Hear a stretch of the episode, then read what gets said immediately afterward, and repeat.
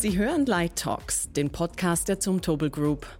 Licht ist Leben. Licht inspiriert, Licht schafft Emotionen. Licht verändert die Welt. Light Talks beleuchtet, was Licht alles bewirken kann und wie Licht die Menschen, die Natur und Innovationen zusammenbringt. Unsere Gäste sind internationale Persönlichkeiten aus den unterschiedlichsten Disziplinen sowie Expertinnen und Experten der Zumtobel Group. Wir sprechen über diverse Themen im Zusammenhang mit Licht und wir tauschen uns zu aktuellen und zukünftigen Fragestellungen aus, die relevant sind und die Zumtobel Group als Unternehmen bewegen. Ganz in diesem Sinne geht es in unserer heutigen Episode um Nachhaltigkeit und die Verantwortung der Bauwirtschaft für eine nachhaltige Zukunft. Und damit hallo und herzlich willkommen zur heutigen Folge von Light Talks, dem Podcast der Zumtobel Group. Mein Name ist Diana Panzirsch, ich bin Ihre Moderatorin. Und meine heutigen Gäste sind Professor Werner Sobeck, Architekt, Bauingenieur, Gründer des weltweit tätigen Unternehmens Werner Sobeck für nachhaltiges Bauen sowie Initiator der Deutschen Gesellschaft für nachhaltiges Bauen. Hallo, Herr Sobeck. Vielen Dank, dass wir heute gemeinsam ein so aktuelles Thema besprechen und auch dafür, dass wir heute nicht wie gewohnt im Lichtforum der Zumtobel Group in Dornbirn unser Gespräch führen, sondern bei Ihnen zu Gast sein dürfen hier in Ihrem Büro in Stuttgart. Ich begrüße Sie ganz herzlich. Die Gesprächsrunde komplett macht heute Annabelle von Reutern, Architektin und Head of Business Development bei Concula, ein Berliner Start-up, das Marktführer bei der Erstellung von Materialpässen für Gebäude ist und sich für die Wiedereinbringung verbauter Ressourcen in neue Projekte engagiert. Vielen Dank, dass Sie heute da sind, Frau von Reutern, und herzlich willkommen zu Light Talks. Ich freue mich hier zu sein. Das Bindeglied zwischen der Zumtobel Group und Ihnen beiden ist ja das Thema Nachhaltigkeit und wie wir es schaffen, ressourcenschonender zu agieren. Herr Sobeck, Sie haben den Geschäftsbericht der Zumtobel Group für das Geschäftsjahr 2019-2020 gestaltet und dafür unter dem Titel Zukunft und Verantwortung 17 Thesen aufgestellt zum Thema Nachhaltigkeit im Bauschaffen. Einfach erklärt sind es 17 pointierte oder bewusst zugespitzte Aussagen, die ihre jahrzehntelangen persönlichen Erfahrungen in der Baubranche, aber auch wissenschaftliche Erkenntnisse und die Forderungen zum Thema Nachhaltigkeit in der Baubranche zusammenfassen. Wir werden im Laufe des Gesprächs einige dieser Thesen aufgreifen und genauer besprechen, aber vielleicht vorweg eine Frage zum Gesamtwerk. Was würden Sie sagen, ist die Quintessenz aus Ihren 17 Thesen, die Sie im Rahmen des Geschäftsberichts ja erstmalig in Buchform veröffentlicht haben? Auf der einen Seite ging es um Bewusstmachung. Aufgrund der Begrenztheit dieser Veröffentlichung konnte man natürlich nur einzelne Aspekte bewusst machen. Und deshalb habe ich punktuell verschiedene Dinge herausgegriffen und habe die ein bisschen überspitzt formuliert, sodass ich daran eine Diskussion entzünden kann. Es ist also nicht die Verkündung der absoluten Wahrheit und Weisheit, sondern es ist die Verkündung eines wissenschaftlichen Standpunktes, der aber in der These Nummer 17 schon in eine innere Überzeugung mündet, die These 17 heißt, weil ich ein alter Lateiner bin, natura mensura est oder die Natur ist das Maß aller Dinge.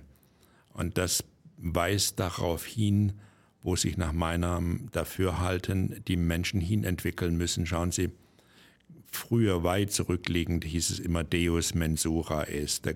Ein Gott, wer auch immer, welcher auch immer, ist das Maß aller Dinge. Und im Lauf der Aufklärung hat sich das dann verändert und auf einmal wurde der Mensch das Maß aller Dinge. Homo mensura ist. In unserer heutigen Zeit ist es eigentlich ein Ego mensura sum. Ich bin das Maß aller Dinge. In dieser hyperindividualisierten Welt kommt es weniger auf eine ein Auskommen innerhalb der Gruppe an als auf ein Auskommen mit sich selbst. Und wenn wir die Nachhaltigkeitsfrage wirklich von allen Seiten her beleuchten, aus allen Disziplinen heraus, dann kommen wir unweigerlich am Ende zu der Schlussfolgerung, dass die Natur ohne die Menschen sehr gut überleben wird, aber die Menschen ohne die Natur nicht. Und das ist natürlich insofern eine sehr politische Aussage, weil sie einen Wechsel der Werte bedeutet. Es ist bei zukünftigen Entscheidungen das Wohl der Natur zu präferieren und nicht mehr das Wohl des Einzelnen oder die Maximierung des Profits des Einzelnen. Das wird sehr, sehr schwierig werden. Aber das war mir wichtig, mit diesen 17, insbesondere der 17. These zu kommunizieren. Ein Umdenken ist also notwendig und Sie haben es jetzt gesagt, Sie wollten mit den zugespitzten Aussagen auch eine Diskussion anregen. Ähm, das bringt mich zu einem Punkt, der mich gerade in der Vorbereitung auf unser Gespräch auch ähm, sehr überrascht hat nämlich die Tatsache, dass das Bauwesen weltweit für 40 Prozent der CO2-Emissionen verantwortlich ist und für unglaubliche 60 Prozent des Abfallaufkommens. Und wenn man jetzt nicht im Bauschaffen tätig ist, ähm, würde ich doch behaupten, hört man verhältnismäßig wenig darüber. Wir sprechen über den Flugverkehr, die Landwirtschaft, die Lebensmittelindustrie, den Personenverkehr. Da erleben wir gerade viel Klimaaktivismus bis hin zu kleinen Dingen wie Plastikstrohhalme oder Plastikbesteck.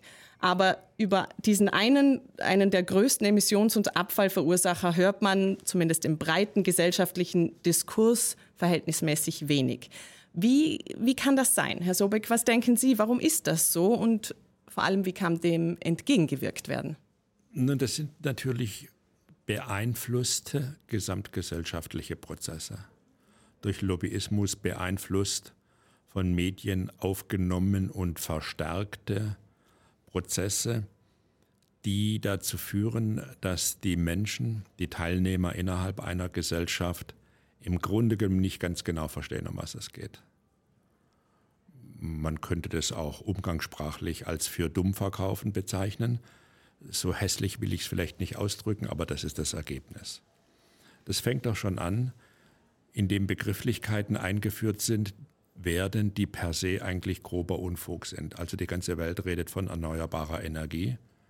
Spätestens in der Abiturprüfung Physik würden Sie da von erneuerbarer Energie sprechen, dann würden Sie durchfallen, weil Sie Energie nicht erneuern können. Also man kann Energie von einer Zustandsform in die andere überführen, von Wärme in was weiß ich, in mechanische Energie, in elektrische Energie, aber man kann sie nicht verschwinden lassen und man kann sie auch nicht ex nihilo erzeugen. Deshalb heißt der Einsteins Formel E gleich mc Quadrat und E ist die Energie. So, also warum macht die Wissenschaft das? Und warum korrigiert die Wissenschaft sich nicht selbst hin zu einer präzisen Sprechweise als Voraussetzung für präzises Denken? Oder nehmen Sie dekarbonisieren. Selbst unsere alte, unsere ehemalige Bundeskanzlerin als Naturwissenschaftlerin hat die ganze Zeit von dekarbonisieren geredet. Ich habe gesagt, mich bitte nicht. Meine wichtigsten Teile bestehen aus Carbon. Ich habe überhaupt keinen Anlass. Und wenn Sie auf die Straße gehen und fragen einen ganz normalen arbeitenden Menschen, was ist dekarbonisieren, dann ist allein schon die Fragestellung unverschämt. Unter dekarbonisieren versteht man, die Reduktion der Emission von Kohlendioxid in die Atmosphäre. Punkt. Wenn Sie so formulieren, versteht es jeder. Und so haben wir viele Begriffe. Der neueste ist virtuelles Wasser. Okay, gehen Sie auf die Straße, fragen Sie jemand, was virtuelles Wasser ist, keiner wird es wissen. Jetzt bin ich auch gespannt, ja. Der virtuelles Wasser ist dasjenige Wasser, das Sie benötigen, um ein Agrarfrucht, ein Agrarerzeugnis wachsen zu lassen. Also beispielsweise, Sie kaufen jetzt eine Avocado aus Israel oder woher auch sie immer kommen mag und Sie verdampfen die Avocado, dann stellen Sie fest, da sind dann vielleicht zwei Zentiliter Wasser drin, ein Schnapsgläschen voll, vielleicht auch zwei. Das ist das reale Wasser. Das virtuelle Wasser sind im Falle Israel ungefähr 900 Liter Wasser, das Sie in einem ausgetrockneten, ariden Land irgendwo herpumpen müssen, um diese eine Avocado zu ihrer Endgröße zu bringen. Das kann man aber auch verständlich ausdrücken. Dann kann auch jeder daran mit überlegen, und darum geht es doch, um ein gesamtgesellschaftliches Überlegen, wie man die erkannten Probleme und auch die noch nicht erkannten Probleme in den Griff bekommt. Wir brauchen also definitiv eine präzisere Sprache. Das waren ähm, sehr schöne und nachvollziehbare Beispiele. Frau von Reutern, aus Ihrer Sicht, welche Form, in welcher Form braucht nachhaltiges Bauen oder Nachhaltigkeit in der Baubranche mehr Aufmerksamkeit, um eben Veränderungen voranzutreiben? Ja, also da würde ich ganz gerne auf das eingehen, was Sie gerade gesagt haben, Herr Sobeck. Und zwar glaube ich auch, dass wir eine Entfremdung erfahren haben von ich zu allem, was um uns herum ist. Also es wird ganz viel von ich es gesprochen, also ich und die Umwelt um mich herum, aber nicht von ich du. Und du kann ein Stein sein, kann ein Baum sein, kann ein Mensch sein. Aber zu dieser Denke müssen wir denk, äh, wieder zurückkommen, dass wir uns als Teil eines großen Ganzen sehen. Und wenn wir das verstanden haben und diese Beziehung wiederhergestellt haben, entsteht automatisch meiner Meinung nach eine ganz andere Eigenverantwortung oder ein anderes Wir-Gefühl ähm, innerhalb der planetaren Grenzen. Und ähm, das glaube ich ehrlich gesagt auch, dass das eines äh, der Kernprobleme ist, wenn man dieses Empfinden nicht hat dann folgt daraus auch keine, kein Handeln. Und ähm, da müssen wir, glaube ich, ansetzen. Und was das Thema angeht, dass wir, dass das Bauen immer noch keine, keine Lobby hat, also es hat eine Lobby, aber vielleicht eher auf der falschen Seite, ähm, glaube ich schon, dass die Verantwortung häufig der Privatperson überlassen wird. Also bitte fang an, weniger Fleisch zu essen, bitte fang an, weniger zu fliegen, all diese Sachen, woran wir uns ähm, auch teilweise verkämpfen können. Also es ist wirklich eine ganz schöne Last, die da auch auf der Privatperson liegt. Und natürlich muss man die Verantwortung auch als Privatperson für sein tägliches Handeln übernehmen. Nichtsdestotrotz sind die Industrien und allen voran die Bauindustrie ähm, ja absolut in der Verantwortung, die sie leider noch nicht wahrnehmen. Und wir versuchen mit unserer Arbeit dafür eine, im Grunde auch eine Lobby ähm, zu generieren im, in den Fachbereichen. Also wir führen ja Gespräche mit den Abbruchunternehmen, mit den äh, Herstellern, all den Firmen, die an der Baubranche ja beteiligt sind. Und da stoßen wir natürlich teilweise schon auch auf ähm, Unverständnis, weil wir radikal das System ändern wollen. Also wirklich an der Wurzel anpacken und von der linearen Wirtschaft zur Kreislaufwirtschaft kommen wollen. Aber das ist in der Denke von vielen eben völlig absurd, was wir uns da vorstellen. Aber nichtsdestotrotz muss man da einfach dranbleiben, ähm, da noch mehr Öffentlichkeit zu generieren, um ja überhaupt den Leuten klarzumachen, dass das alle angeht und dass das Bauen ein, ein massiver Hebel ist. Was Frau von Reutern Eingang gesagt hat, ihre Statements, ist nach meinem Dafürhalten sehr, sehr wichtig. Es geht um eine Bewusstseinsänderung. Die Menschen haben im Verlauf der Aufklärung in der sie begonnen haben, die Natur, die sie umgebende Natur wissenschaftlich zu untersuchen, zu analysieren, in ihre Teile zu zerlegen, die Natur zum Beobachtungsobjekt gemacht. Der Mensch wurde auf einmal zum Subjekt und die Natur wurde zum Objekt. Und wohin, und damit, das benennen wir dann als Umwelt, ne? also ich und die Umwelt, wir und die Umwelt. Und das ist allein schon von der Grundposition her, nach meinem Dafürhalten, nicht richtig, weil wir sind Teil der Umwelt. Ja? Wir sind Subjekt und die Natur, unsere Umwelt ist eben auch Subjekt. Das war ganz, ganz früher, als es diese Versuche einer naturwissenschaftlichen Analyse unseres, des uns umgebenden Dinge noch gar nicht gab, nicht der Fall. Und wir müssen jetzt natürlich nicht in irgendeinen so Romantizismus zurückverfallen, aber wir müssen uns einfach im Klaren darüber werden, die Natur wird ohne uns überleben, aber wir nicht ohne die Natur. Deshalb müssen wir ein ganz anderes Verhältnis zur Natur gewinnen. Und das Erste ist, dass wir diese Objektivierung der Natur in vielen täglichen Ansprachen, Entscheidungen oder Denkvorgängen aufheben. Wir brauchen also alle ein ähm, verändertes Bewusstsein, dass wir wieder Teil der Natur sind. Wenn wir jetzt nochmal konkret auf die Baubranche zurückkommen, wo sehen Sie da die größten Widerstände oder auch die größten Hebel, bei denen es anzusetzen gilt, damit gerade die Baubranche ähm, wegkommt vom größten Emissions- und Abfallverursacher hin zu nachhaltigem Bauschaffen? Wo soll man anfangen? Ja, genau, da muss man sich erst mal räuspern und überlegen. Ja. Vielleicht mache ich mir das Leben einfach und sage, ich würde gern die von Ihnen eingangs genannte Zahl, dass das Bauwesen für 40 Prozent der weltweiten klimaschädlichen Emissionen steht, korrigieren ein bisschen. Sie liegt bei 50 Prozent und darüber. So also noch genau, schlimmer. Ja, ja, noch schlimmer. So ganz ja. genau lässt sich das nicht fixieren. Wieder kreisen verschiedene Zahlen durch die Welt. Wieder werden Übersetzungsfehler gemacht. Der eine publiziert und sagt Gebäude 38 Prozent. Gebäude ist alles außer Infrastruktur. Ne? Jetzt können Sie natürlich schnell sagen, okay, ich übersetze mal Buildings, nämlich Gebäude, wo diese Zahl herkommt, in Bauwerke. Ach, ist gleich 38 Prozent. Und der nächste sagt, ja, Bauwerke, das ist ja eigentlich die Infrastruktur, alle Brücken, Tunnels und die Gebäude zusammen. Und schwuppdiwupp haben Sie zwei Dinge mit einer Zahl benannt, die Sie nicht mit einer Zahl benennen dürfen. Es ist richtig, dass Gebäude, Wohn- und Nichtwohngebäude, bei ihrer Herstellung und während ihres Betriebes, also Heizen, Kühlen, Licht, Waschmaschine und so weiter und so weiter, ungefähr 40 Prozent weltweit der Emissionen tätigen. Jetzt müssen Sie aber noch dazu nehmen, äh, wo Frau von Reutern ja sehr intensiv dankenswerterweise tätig ist, wenn Sie diese Gebäude rückbauen und recyceln, dann haben Sie ja jede Menge Transportaufwendungen und Aufwendungen an mechanischer Energie, um die Dinge zu zerkleinern etc. Das ist in vielen Fällen emissionsbedingt. Und dann sind Sie schon deutlich über der 40-Prozent-Grenze, typischerweise bei 44, würde ich mal sagen. Und jetzt kommt noch die Infrastruktur dazu. Und wenn Sie jetzt mal überlegen, wie viel schweren Boden, wie viel Erde Sie hin und her bewegen müssen, um allein eine Eisenbahntrasse zu machen, damit die Lokomotive eben keine großen Steigungen hinter sich bringen muss. Und sie behaften das alles mit Energie und dabei entstehenden Emissionen aus den Baumaschinen, dann verstehen Sie sofort, wenn ich sage, das sind weitere 10 bis 12 Prozent. Und damit sind Sie deutlich über der 50 Prozent Grenze. So, jetzt ist es natürlich so, an diesen 50 Prozent haben viele Leute Anteil. Es sind die Baumaschinen, es ist der Transport, Sektor Transport, Mobilität, es sind die Hersteller der Baustoffe und es sind natürlich die Betreiber der Gebäude, also Warmwasser bereitstellen, Wärme und Kälte in den Räumen.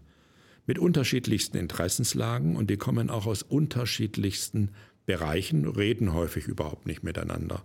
Also warum soll jetzt jemand, der für das Heizen eines Gebäudes zuständig ist, mit dem sprechen oder mit der Branche sprechen, die den Zement herstellen oder den Beton anliefern. Ne? Das interessiert die überhaupt nicht. Das heißt, die Integration vor Ort wurde früher in einer Bauhütte durch den Baumeister oder den Dombaumeister gemacht. Der musste alles Bescheid, über alles Bescheid.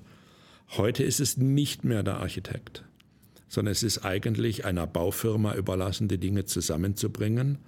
Und die haben, was meine Beobachtung ist, überhaupt nicht den Überblick, um was es da geht. Sie haben auch nicht die Datenbasis. Woher sollen sie wissen, wie hoch die CO2-Behaftung von einem Kubikmeter Kies ist? Weil sie ja gar nicht wissen, wo der Kies herkommt.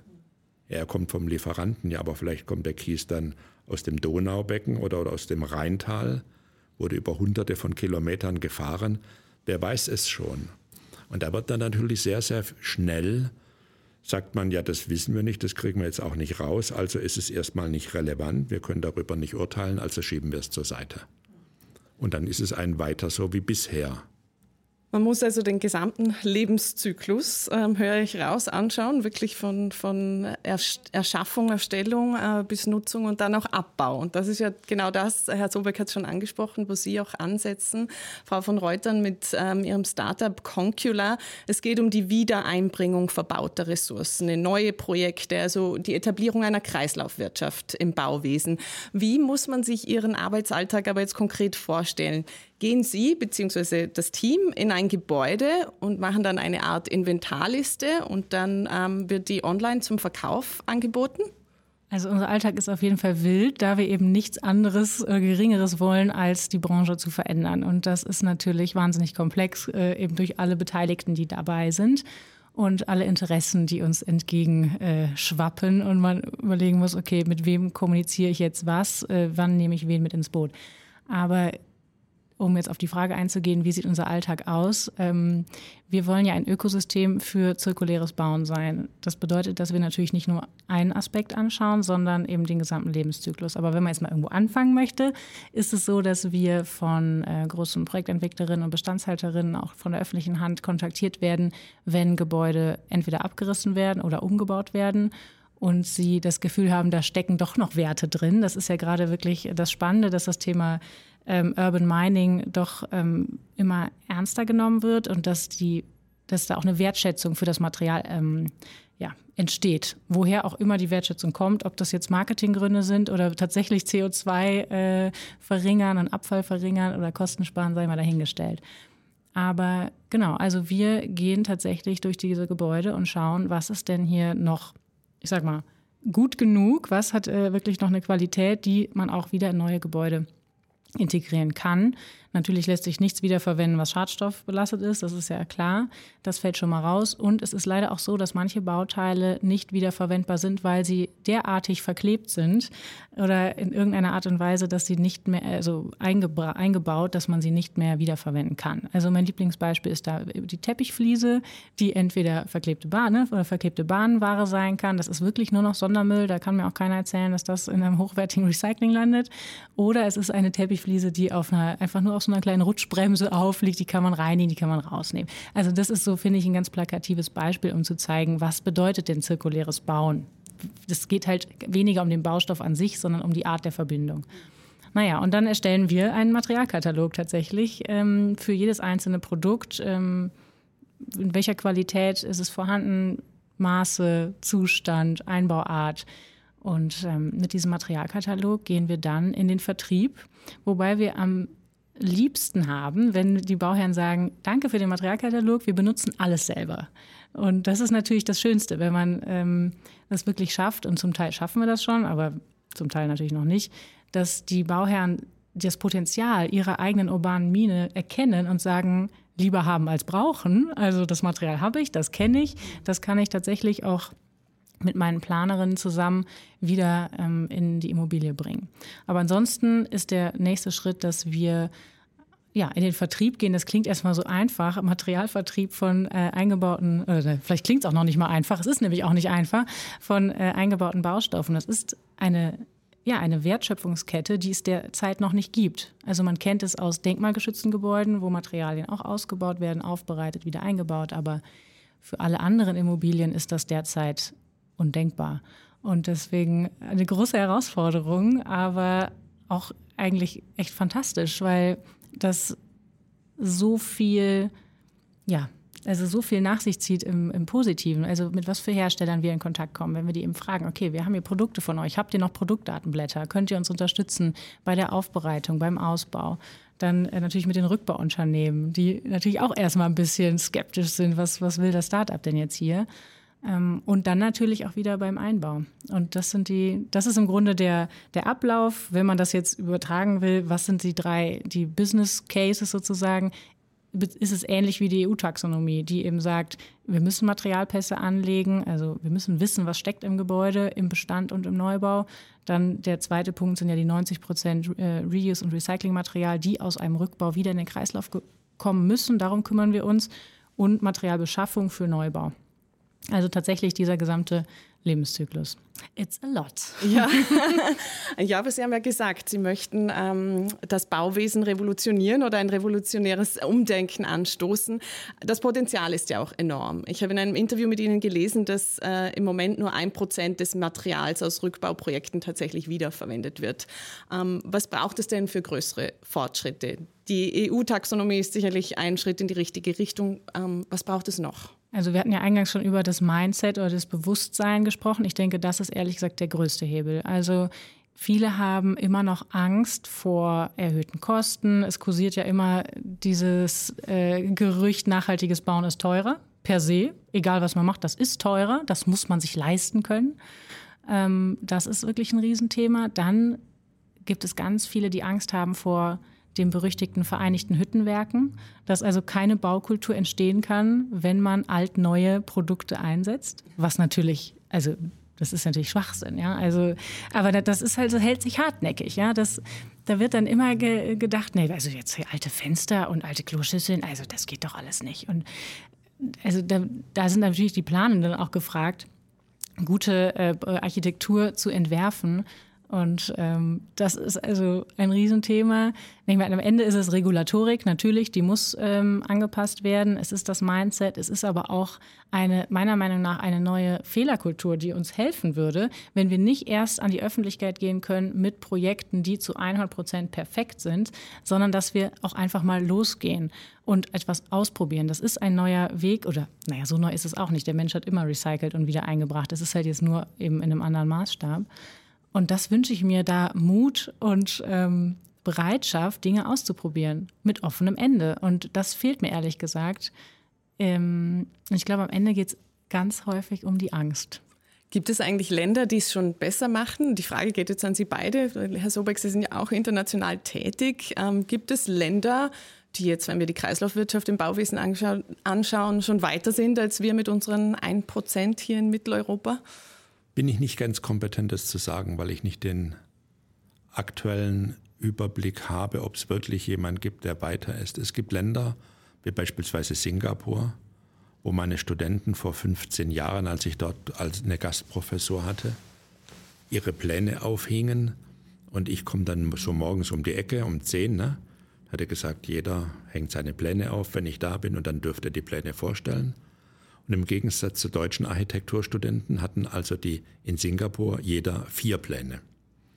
Und alle hatten das gleiche Format und alle hingen senkrecht. Und alle Pläne hatten dieselbe Überschrift. Also Plan Nummer eins städtebauliche Einbindung und Gesamtüberblick. Plan Nummer zwei Ansicht, Plan Nummer drei Schnitte und Details, Plan Nummer vier bei allen. Design for Disassembly. Das heißt, vor 15 Jahren waren diese Studierenden gezwungen, ich habe das in Stuttgart bei meinen Studenten auch so gemacht, allerdings auf unterschiedlichen Blattformaten. Die waren gezwungen, in ein und demselben Format, in ein und derselben Reihenfolge von Argumenten, sprich Zahlenfolgen, Stichwort Erdaushub, Rohbau, Glas, Kupfer und sonstige Metalle, eine Bilanz des Gebäudes aufzustellen, das sie beabsichtigten zu bauen. Also ich gehe mal davon aus, dass sich in diesem Bereich, gerade in Singapur und ähnlichen Ländern, einiges getan hat. Es passiert auch sehr viel in der Schweiz, in Österreich, in den skandinavischen Ländern, ja. Wir sind in Europa weiter als in vielen Teilen der Welt, auch dank der Arbeit der Europäischen Union. Das muss man ganz klar sagen. Viele Regelungen, Sie haben es ja gerade erwähnt, kommen letztlich aus Brüssel. Die Klimaschutzgesetze, das heißt die Reduktion von Emissionen, die auch das Bauwesen betreffen, sind eine Richtlinie, die kam aus Brüssel. Und die wurde von einzelnen Ländern, beispielsweise Deutschland, nur sehr widerwillig umgesetzt in ein Klimaschutzgesetz, das wir aber jetzt haben als ein verbindliches Gesetz, zumindest mal für diejenigen, die sich Bürger nennen und alles, was dazugehört. Die Politik muss ihre Gesetze ja nicht beachten, sondern nur diejenigen, für die sie gemacht sind. Wo ganz klar gesagt wird, Emissionseinsparvorgaben für die unterschiedlichen Sektoren Mobilität, Industrie, Energie oder Gebäude im Laufe der folgenden Jahre so und so viel Tonnen. Das ist also ein planwirtschaftliches Gesetz, das muss man sich auch klar machen. Ne? Das hat mit Marktwirtschaft nichts zu tun, so nach dem Motto, wir führen einen generellen Zertifikatehandel ein und der Preis bestimmt dann, wie schnell es geht, sondern der planwirtschaftliche Vorgabe bestimmt, dass wir letztlich im Jahr 2040 88 Prozent weniger Emissionen haben als 1990 und im Jahr 2045 bei einem, schwieriges Wort, Net Zero. Also das, was wir emittieren, abzüglich dessen, was wir aus der Atmosphäre ziehen, das ist ja die große Hoffnung auf technische Gerätschaften, die ich überhaupt nicht teile. Ich plädiere ganz klar für Wiesen und Wälder. Das ist das Einzige, was uns dafür geeignet erscheint. Die beiden gegeneinander bilanziert ergeben dann eine Null. Aber was will ich sagen? Wir sind in Europa weiter als in vielen Teilen der Welt. Und wir müssen nur diesen Weg konsequent weitergehen. Und wir müssen dieses Zurückführen von Bauabfällen in Rezyklate, in hochwertige, in akzeptierte Materialien und Bauteile einfach kontinuierlich weiter befeuern. Und da brauchen wir Personen wie Frau von Reutern, da brauchen wir Leute wie meine Doktoranden und Mitarbeiter, die das tagtäglich machen und die das auch in ein positives Licht rücken. Es geht also nicht darum, mit Abfall zu bauen. Ne? Das ist ja schon allein der erste toxische Begriff hm, Abfall. Ja. Mhm. Sondern es geht, so wie die Menschen das in ihrer gesamten Entstehungsgeschichte gemacht haben, um ein Wiederverwenden nicht um ein Verbrauchen von Naturprodukten, sondern um ein Gebrauchen. Und wenn ich nichts verbrauche, dann bin ich schon bei der Kreislaufwirtschaft. Mhm. Ja. Das war natürlich früher einfacher, als sie nur mit Naturmaterialien und Mineralien gearbeitet haben. Äh, da konnte man, das können sehr gut anschauen, eine, eine römische Arena in Nîmes in Südfrankreich, nachdem die ein paar hundert Jahre nicht wesentlich in Betrieb war, wurde die dann eben umgebaut zu einem Altstadtkern. Und nachdem der dann in irgendwelchen kriegerischen Auseinandersetzungen kaputt gemacht wurde, haben die Leute die Steine genommen und haben die umliegenden Häuser damit gebaut. Bis dann irgendwann mal Denkmalschützer kamen und die haben dann die Steine aus den Häusern wieder ausgebaut und haben die Arena wieder rekonstituiert. Das sind natürlich relativ einfache Kreisläufe verglichen mit der Frage, bring doch mal ein Wärmedämmverbundsystem oder die Außenband eines deutschen Einfamilienhauses die so zwischen 15 und 25 verschiedenen miteinander verklebten Baustoffen besteht, in einen Recyclingprozess zurück.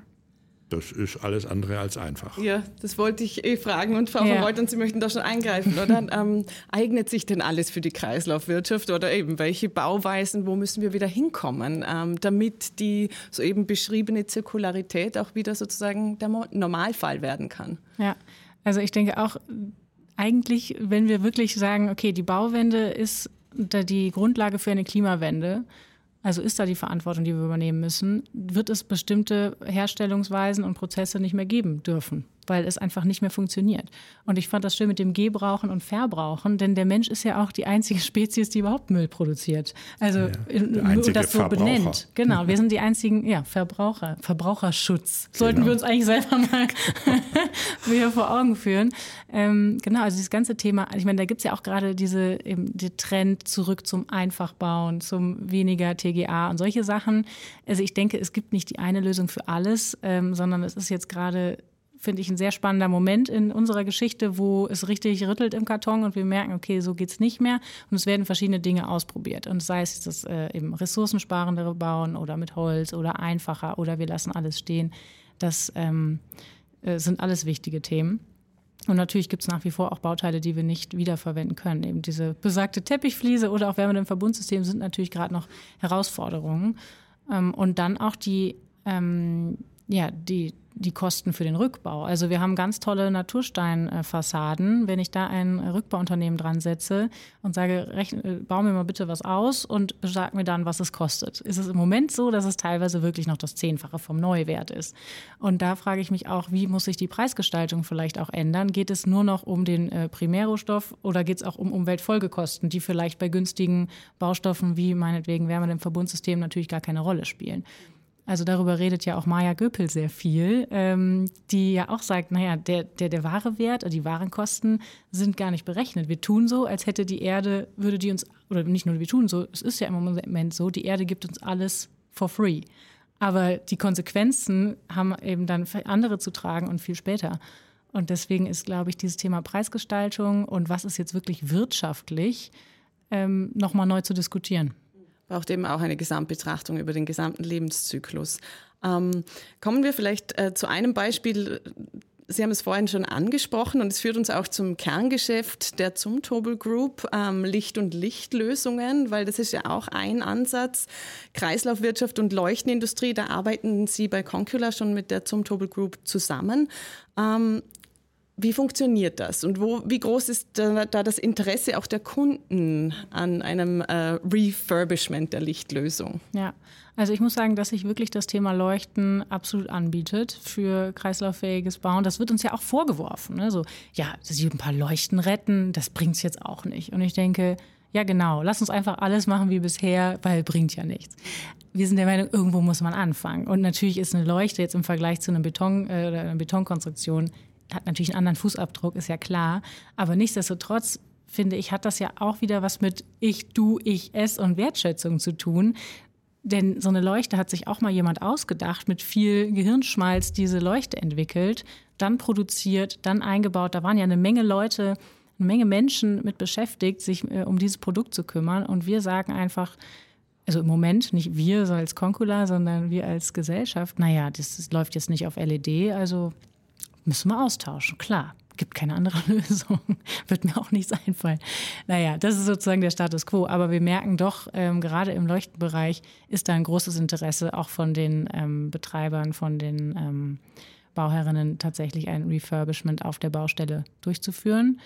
Ähm, und das geht ja auch gut. Also das ist jetzt nicht mehr dieses Retrofit, was irgendwie dann noch eine wackelige Leuchtebild äh, ergibt, sondern das kann man ja im hochwertigen Segment auch umsetzen. Und da gibt es immer mehr Hersteller, die sich damit beschäftigen. Ähm, mir geht das natürlich alles nicht schnell genug. Äh, also ich höre dann manchmal, nee, wir können sie jetzt noch nicht zurücknehmen, es gibt die Prozesse noch nicht. Und dann sage ich immer, naja, ich weiß, die Prozesse gibt es noch nicht, dafür sind wir ja jetzt da, dass wir die gemeinsam entwickeln. Also lasst uns doch zumindest mal mit einer Sache anfangen. Ähm, aber genau, also mit Zoomtobel haben wir da schon bei einigen Projekten äh, kooperiert. Ähm, Prozesse entwickelt. Prozesse entwickelt, wir sind dabei. Und auch da finde ich es spannend ähm, zum Thema Nutzerinnenverhalten. Da wird ja häufig gesagt, naja, die Leuchten sind nicht mehr State of the Art, die sind nicht mehr schön oder, also schön in Anführungszeichen. Was bedeutet das überhaupt?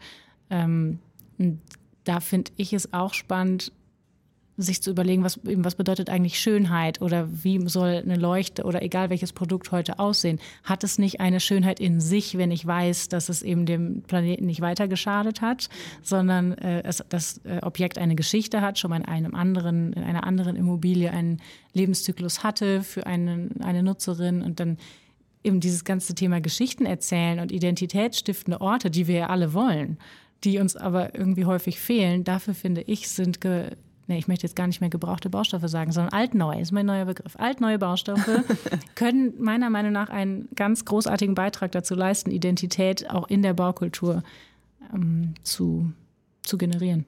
Gefällt mir der Begriff und vielleicht passt er auch ähm, zur These Nummer 14, zu der ich Sie fragen wollte, Herr Sobeck. Sie sagen da, die gebaute Welt verlangt eine andere Art von Licht. Wir müssen beginnen, wieder mit Licht zu bauen. Was genau meinen Sie damit? Das ist jetzt aber eine große Geschichte. Schauen Sie, wenn Sie sich die menschliche Existenz anschauen, diese vielen, vielen zigtausend Jahre, in denen wir zu dem geworden sind, was wir sind, dann haben wir dort eine Prägung erfahren, die letztlich DNA konstituiert ist und die uns ganz einfache Reaktionen oder Verhaltensweisen für uns mit sich bringt.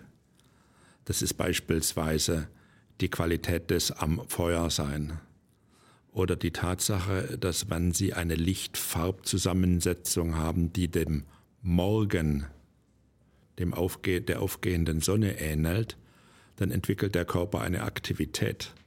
Wohingegen, wenn die Farbzusammensetzung des Lichtes eher der untergehenden Sonne ähnelt, das wissen wir Fachleute alle, dann bereitet sich der Körper auf die Nacht vor.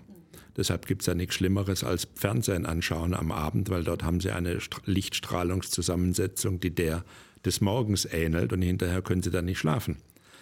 Will sagen, wir müssen diese Dinge, die wir ja wissen, in die Planung unserer Gebäude und unserer Bauwerke viel bewusster mit einsetzen. Das hat keinen manipulativen Hintergrund, dass man die Menschen da steuern will oder so oder soll, sondern es ist einfach die Einbettung des Menschen in die ihn umgebende Natur, die wir mit technischen Hilfsmitteln, weil die Leute eben auch mitten im Winter acht Stunden im Büro arbeiten wollen oder müssen oder sollen, ergänzen müssen. Aber diese Ergänzung sollte eben für den Erfahrungsbereich des Menschen irgendwie kompatibel sein. Und dann ist natürlich Licht neben all diesen Dingen auch ein großes Faszinosum. Also wir gehen nach Chartres und uns fällt überhaupt nichts mehr ein. Wir schauen einfach auf die Glasfenster oder in Notre Dame oder woanders. Oder wir gehen ins Pantheon und wir schauen uns die Kuppel an und dann diesen Lichtkegel. Und dann starren wir auf diesen Lichtkegel wie auf das fünfte Weltwunder, weil wir begreifen, dass man mit einem ganz einfachen Lichtschatten auch Dimensionen erzeugen kann, Begreifbarkeiten erzeugen kann und damit natürlich auch menschliche Seelenstimmungen erzeugen kann. Und ich glaube, das sollten wir viel mehr tun. Also ich habe früher, ich habe an der Universität in den 25 Jahren am Anfang die harte Erfahrung machen müssen, dass ja vom Diplom auf Master umgestellt wurde und vieles, vieles andere. Und in dem Kontext wurden dann die Studiengänge zertifiziert. Dann musste man seine Vorlesungen in Formblätter eintragen.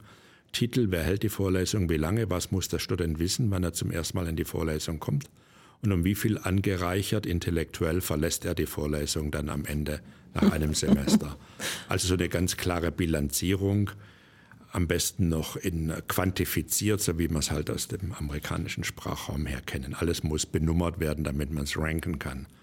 Und ich dachte, wenn ich das jetzt mache, dann muss ich das genehmigen lassen von irgendeiner Zertifizierungsstelle, die ich nicht kenne, wo irgendwelche Leute drin sitzen, die mit Sicherheit, mit Sicherheit nicht zur Elite unserer Forscher gehören, sondern die eben gerade mal eine gute Nebentätigkeit suchen. Und dann dachte ich, ich muss mir meine Freiräume schaffen. Und habe einen Freiraum geschaffen, in dem ich tatsächlich einen Antrag gestellt habe für eine Lehreinheit, den man nicht verstehen konnte. Der Titel hieß Feel Free und der Rest war eine Assemblage von einschlägigen Worthülsen, gegen die niemand was haben kann. Und es wurde genehmigt. Und sich niemand getraut hat, nachzufragen. Genau. Und die wurde genehmigt. Fortan konnte ich also tun, und zwar ganz legitim, was ich wollte in dieser Lehreinheit. Und da haben wir Dinge gemacht, und jetzt komme ich auf Ihre Frage. Mit Architekten und Ingenieuren, teilweise mit Flugzeugbauern, Textilgestaltern, es waren also immer interdisziplinäre Ansätze. Bauen Sie ein Haus für einen Blinden. Oder entwerfen Sie ein Haus für jemanden, der taubstumm ist. Oder entwerfen Sie ein Haus für jemanden, der blind und taubstumm ist. Was heißt, ich habe die Studierenden gezwungen, mit mildem Druck durch die Überschrift, ein Haus zu entwerfen, das nur durch taktile Momente begreifbar ist, aber auch, und jetzt kommt's, durch die Lauflänge des Schalls des gesprochenen Wortes, weil sie eben, wenn sie nur sensibilisiert genug sind, auch an den Rück, an dem Echo der von ihnen gesprochenen Worte einen Rückschluss ziehen können auf die Art des Raumes oder auf die Luftströmungen in einem Raum oder auf das Verhältnis von Lufttemperatur zu Strahlungstemperatur. Das heißt, die Begreifbarkeiten im nicht visuellen Bereich zu steigern. Das war extrem erfolgreich extrem. Die Studenten haben es geliebt, weil sie eben verstanden haben, nicht visuelle Architektur zu konzipieren. Und in anderen Fällen haben wir dann eben nur visuelle Kon Architektur konzipiert, indem wir gesagt haben, das Momentum des Hörens, das Momentum des Riechenkönnens und all diese Dinge entfallen. Ja? Und dann arbeiten sie im Grunde genommen mit der wahrnehmbaren Geometrie der Räume, mit der Farbe der Oberflächen, aber, und jetzt kommt es eben, mit, der, mit dem Licht. Und Sie können einen Raum, ein und denselben Raum, nur durch die Art des Lichtes, das Sie diesem Raum geben, sei es natürlich, künstlich oder Kombinationen davon, in einem Spektrum verändern, das für den Fachmann unendlich groß ist. Und darum ging es. Wir müssen diese Dinge wieder lernen. Machen Sie mal eine Architektur für jemanden, der nichts sieht und der nichts hört und der nicht sprechen kann. Neben dem Taktilen, was ich erwähnt habe, ist es die Architektur der Gerüche. Ne? Ich habe für einen meiner arabischen Bauherren ein Hochhaus gemacht. Da sagt er, weil die das halt gerne so haben, das ist auch völlig okay. Werner, mein Vorname, tell me what is special with my house. Da sage ich, du wirst mit geschlossenen Augen nach Hause kommen und du wirst riechen, dass du zu Hause bist. Ja, und dann haben wir eben die Wandverkleidung mit Ziegenhaarteppichen, die wir in der Türkei weben ließen und entsprechend so lange waschen ließen, damit sie eben nicht mehr ganz so penetrant riechen. Aber es war der Geruch der Beduinenzelte, der Geruch seiner Vorfahren, der Häuser seiner Vorfahren.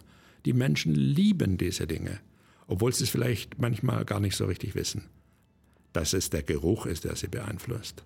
Und ähnlich ist es mit dem Licht alle Sinne ansprechen. Frau von Reutern, Sie möchten da was ergänzen? Ja, sehr gerne. Ich glaube nämlich auch, dass es ganz vielen Leuten sehr viel Spaß macht, mit äh, altneuen Produkten zu arbeiten und mit dem, was vorhanden ist. Also dass die Form der Verfügbarkeit folgt. Mir ist nämlich gerade eben noch eingefallen, als äh, Sie gefragt haben, welche Länder sind denn da vielleicht schon weiter als wir. Natürlich eben die einschlägigen, aber auch so Benelux natürlich gibt es auch einige. Ja. Ähm, da gab es ja auch vor 13 Jahren schon das Haus. Ähm, von, oh Gott, jetzt fällt mir der Name natürlich nicht ein. Jedenfalls haben die ihre Materialien innerhalb von äh, 100 Kilometern irgendwie gesourced. Und dann ist mir aber auch noch eingefallen, dass 2012 auf der Architekturbiennale in Venedig der deutsche Pavillon auch schon das Thema Reuse, Reduce, Recycle hatte. Und mit ganz tollen Projekten, ähm, die auch, auch kleine Projekte, Einfamilienhäuser, die weitergebaut wurden. Also umgebaut, weitergebaut. Und dass das eben eine ganz eigene Ästhetik hat und dass aber auch eine eigene Haptik, wenn man verschiedene Ziegelsteine zum Beispiel miteinander kombiniert, weil es eben nur noch die eine Sorte gibt, wie auch immer, weil man die irgendwie noch irgendwo ausgebuddelt hat. Und das ist, find, also merke ich auch, also deswegen finde ich das sehr schön, dass Sie es gerade als Beispiel genannt haben, eine ganz tolle Dynamik, die da entsteht, wenn man sich eben auf sowas ähm, ähm, fokussiert, was ja sehr menschlich ist. Also eben all diese äh, Sinne, die wir haben und gerade auch bei Materialität. Und die dann neu zu kombinieren oder auch zu kollagieren ist es ja fast, wenn man sagt, das sind die Baustoffe, die ich habe in meiner Region. Was kann ich damit anstellen? Entsteht ja auch eine neue, ähm, ja, eben neue Ästhetik, neue Baukultur. Wie kann ich was verbinden? Was vorher Fassade war, wird vielleicht jetzt eine Wandbekleidung im Innenraum und, und, und. Und ähm, das finde ich eine ganz tolle Aufgabe für Planende viele spannende Aspekte, über die wir hier noch lange reden ähm, könnten. Ich höre auf jeden Fall raus, wir brauchen ein, ein gesamtheitliches und radikales Umdenken und alle Sinne ansprechen. Ich glaube, da können wir uns alle ähm, reinversetzen in, in dieses schöne, heimelige Gefühl, wenn ich so nennen darf auch. Dann lassen Sie mich zum Ende hin noch was anderes aufgreifen. Wer nämlich mehr zum Thema Licht und nachhaltiges Bauschaffen hören möchte, dem sei an dieser Stelle die Licht 2023 ans Herz gelegt. Das ist der 25. Europäische Lichtkongress und der findet im März in Salzburg statt. Und Werner Sobeck hält eine Keynote zum Thema Licht als Träger von Emotionen, was wir jetzt gerade so schön besprochen haben. Und zum Tobel Group CEO Alfred Felder spricht zu Nachhaltigkeit in der Lichtbranche. Ja, und an dieser Stelle möchten wir Ihnen, Frau von Reutern und Ihrem Team, ähm, viel Glück wünschen für die IMV-Gala am 9. März in Köln. Concula wurde ja zweimal nominiert für den Immobilienmanager Award 2023 des Immobilienmanager Verlags und zwar in den Kategorien Nachhaltigkeit und Digitalisierung. Herzliche Gratulation an dieser Stelle zur Nominierung und viel Erfolg bei der Verleihung. Herzlichen Dank. Dann bleibt mir ähm, zum Ende des Gesprächs einfach noch mich bei Ihnen zu bedanken. Vielen Dank, Herr Sobeck, fürs Teilen Ihrer These und Erfahrungen, dass wir heute Ihre Gäste sein durften. Und danke bzw. alles Gute auch für die Transformation, die Sie ja mit vorantreiben in der Bauwirtschaft. Danke, gerne. Danke. Vielen Dank auch an Sie, Frau von Reutern, für die Einblicke in Ihre Arbeit von Concula und auf dass Sie das Bauwesen revolutionieren mögen. Ich hoffe es alle zusammen, nicht wahr? Vielen Dank, dass Sie dabei waren bei Light Talks, dem Podcast der Zumtobel Group. Light Talks erscheint monatlich, immer am letzten Dienstag des Monats und ist verfügbar auf z.lighting, der Zumtobel Group Website und auf allen gängigen Podcast-Plattformen. Wir hoffen, dass Sie auch im nächsten Monat wieder einschalten, wenn wir die Scheinwerfer auf aktuelle Fragestellungen richten. Bis zum nächsten Mal.